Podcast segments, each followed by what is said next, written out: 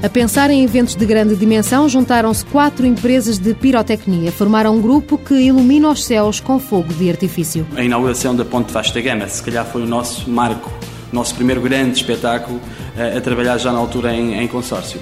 Logicamente que o objetivo da Expo 98 foi conseguido, fizemos em parceria com um grupo francês, mas foi conseguido, portanto conseguimos efetivamente a realização dos espetáculos do Dia de Portugal, do encerramento e do diário Aquamatrix, tivemos uma equipa técnica todos os dias eh, no dito Aquamatrix. A Luz ou Pirotecnia foi fundada há 15 anos e João Paulo Ribeiro, administrador-geral, já perdeu a conta ao número de espetáculos realizados. O Fim de Ano Madeira, Expo 98, Porto Capital Europeia da Cultura, Euro 2004, mais recentemente os grandes eventos eh, do Rock in Rio, como a Cascata na Ponte. Para além das festividades, a empresa dedica-se também ao fabrico de peças pirotécnicas. Todos os efeitos especiais de espetáculos, inclusive teatro, cinema, todos os chamas, todos os efeitos especiais que vê, estamos a falar, em 99% dos casos, de pirotecnia.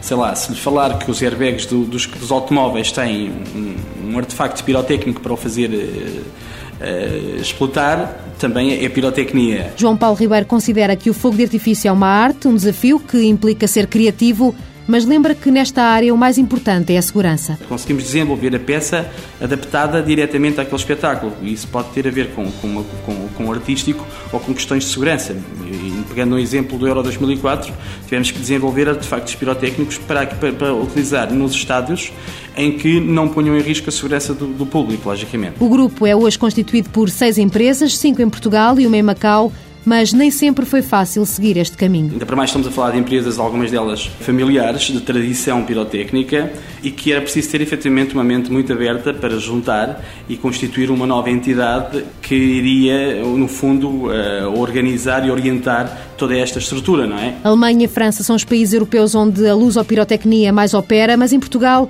as festas populares têm uma expressão significativa. É um período onde temos um, um volume de faturação é, durante o período de verão que as festas populares também é bastante interessante. João Paulo Ribeiro garante que o futuro passa por continuar a surpreender com espetáculos pelo mundo e a agenda já começa para este ano de 2010 a ficar composta. Vamos ter um espetáculo para os Jogos Sul-Americanos na Colômbia, agora em março e vamos agora em fevereiro fazer o fim de ano chinês em Macau. Não há volta a dar. Em Portugal a arte de pirotecnia não se ensina.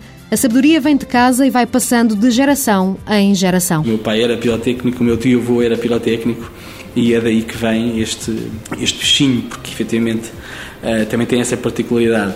Quem entra, gosta, apaixona-se e isto nunca mais sai, não há volta a dar. Grupo Luso Pirotecnia, fundado em 1995, sede em Almada, 120 funcionários, faturação em 2009, 7 milhões de euros.